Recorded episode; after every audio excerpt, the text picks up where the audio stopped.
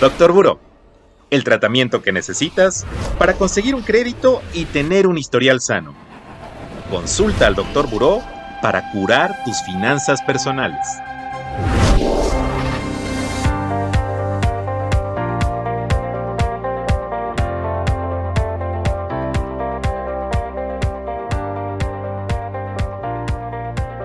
Amigas y amigos de Buró de Crédito, bienvenidos a Doctor Buró. Les saluda Deni Dueñas, Community Manager de Buró de Crédito. El día de hoy tenemos un episodio más de nuestro especial Historias Financieras de Terror. Y tenemos una invitada de lujo que ya nos ha acompañado en algunas otras transmisiones de Facebook Live. Se trata de Claudia Castro de Hablemos de Dinero.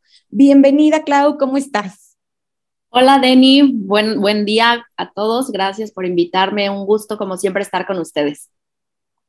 Muchísimas gracias. La verdad es que nos encanta que participes en, en este especial de historias financieras de terror, porque seguro que te has enfrentado a muchas. no sé si tú personalmente o de alguien conocido, pero queremos que nos cuentes alguna el día de hoy para pues platicarles a, a nuestra comunidad cómo se pueden solucionar problemas financieros. Sí, ya sé, y yo por supuesto que, fue, que fui víctima de estas historias de terror. Fíjate que yo les quiero contar esta anécdota que además la he compartido en varios de los espacios, porque cuando yo inicié mi, mi vida laboral y me ofrecieron mi primera tarjeta de crédito, una vez que ya el banco había visto que yo tenía pues como ingreso recurrente, mi mamá lo primero que me dijo fue, ni se te ocurra, o sea, los bancos este, son así como que casi, casi el diablo, no te metas en esas broncas, este, haces muy mal, di, que no. Corte A, tome el crédito, ¿no? Claro. Claudia pequeña dijo, sí, es una buena idea.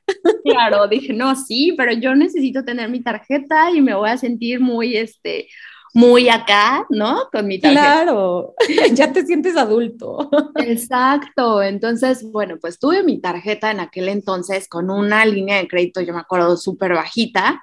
este, y lo primero que hice fue ir y comprarme mi laptop, porque además, pues en aquel entonces ya mis, mis colegas traían este, su computadora portátil y pues yo también quería andar igual, ¿no? Claro, sí. Y bueno, pues este, en un tarjetazo, literal, me acabé mi línea de crédito, ¿no? Madre mía.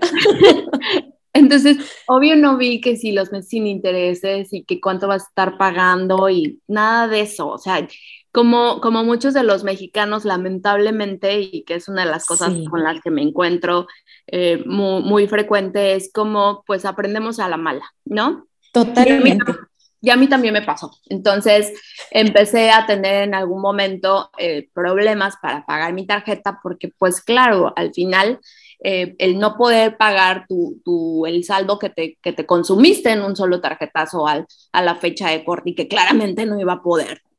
Eh, pues oye, eso te iba a preguntar, o sea, ni siquiera fue a meses sin intereses. No, claro que no. Fue así de. así de tarjeta de crédito, bendito Dios, ya tengo mi tarjeta para poder comprar mi compu y andar con mis compañeros, ¿no?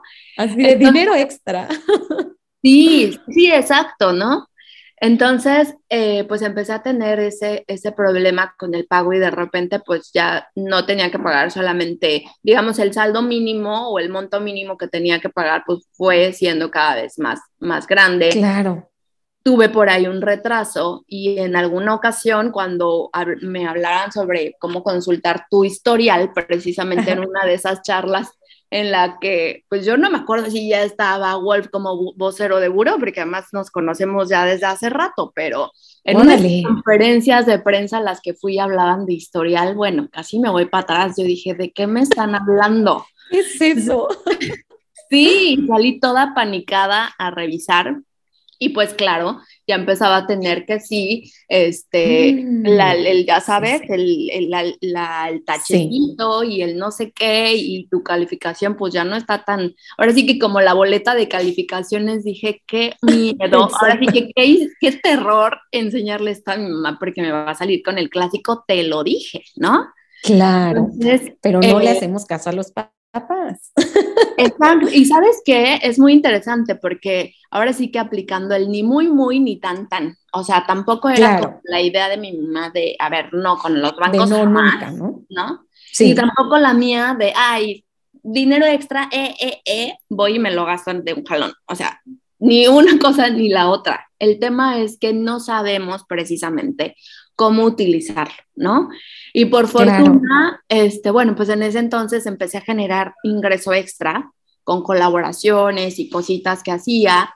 Y pues me puse las pilas para meterle todo lo que me caía extra, todas las chambitas extras que hacía, pues le, le a mi, a mi tarjeta, la liquidé cuanto antes, este, y bueno, ya es, afortunadamente fue como situación que, que superé muy pronto, pero sí después, bueno. de, después de muchos, este, así de, ¿qué? ¿En qué momento llegué a esta situación, no? Y sientes que no vas a pagar, ¿no? Es que, se que más... de nieve. Totalmente. Y si no te pones las pilas, terminas pagando dos o tres veces el costo de la computadora. O sea, que dices, no sirvió de nada. o sea, no. completamente. O sea, no. fue una ayuda, simplemente me metí en un problemón.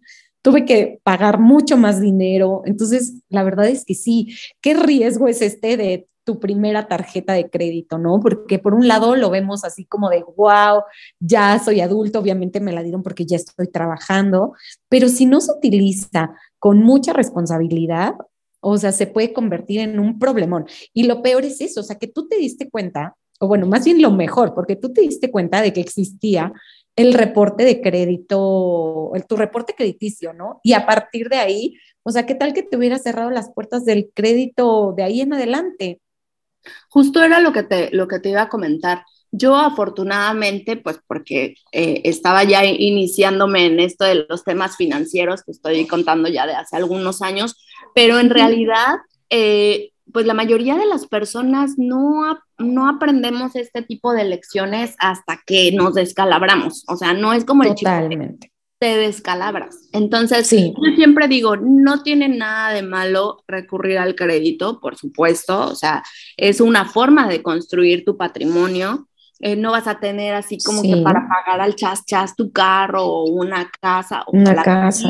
pero no es la realidad de la mayoría de las personas. Entonces, no hay que cerrarnos como pudo haber sido mi, mi situación en ese entonces, cerrarme las puertas del crédito imagínate, claro. una computadora, cerrármelas para después tener un crédito de auto o una hipoteca. O, entonces, prácticamente estás diciendo no y es imposible después de otra forma o a través de otros mecanismos formales que puedas eh, construir este patrimonio del que estamos platicando, ¿no? Totalmente. Y mira, tú lo hiciste con una computadora, pero ahora con todas las tarjetas departamentales que existen y de tiendas de ropa, ¿cuántas personas no lo hacen por unos jeans, por un cinturón? O sea, debemos de entender que todo lo que se pague con la tarjeta de crédito, o sea, se, se tendrá que pagar en algún momento, ¿no?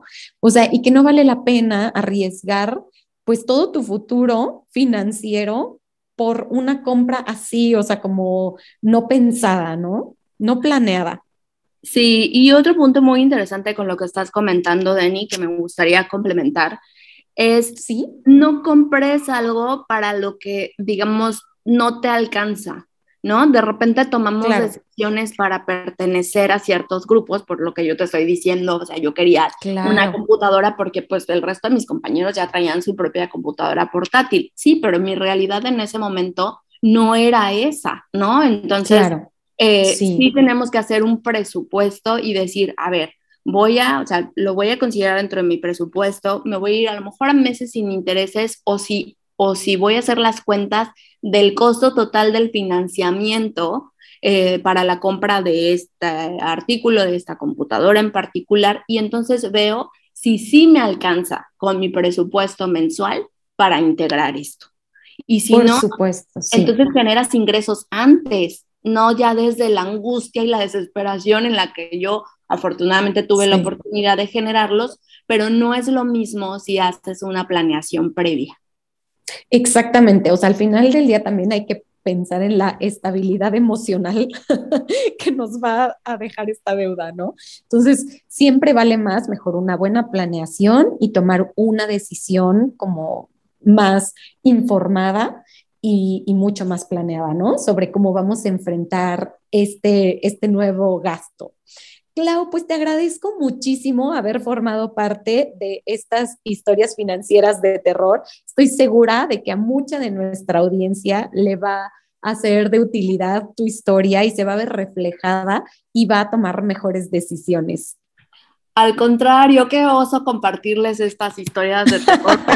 Es justo también mostrarles que, que, a nosotros también nos pasa, nadie está exento y por eso es necesario educarnos en estos temas financieros, aprender, qué bueno que hay espacios como estos. Eh, y bueno, pues en Hablemos de Dinero y todos los espacios en donde tenemos oportunidad de hablar de estos temas, nuestra intención es esa, que las personas tomen mejores decisiones con su dinero porque sí o sí tiene un impacto emocional en nuestra vida el cómo nos llevemos con este tema.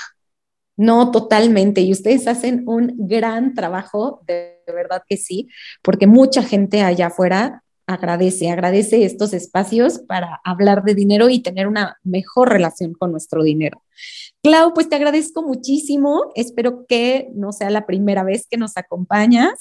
Cuídate mucho y nos vemos en la próxima. Muchísimas gracias. Gracias, que estén muy bien. Bye, bye. Gracias.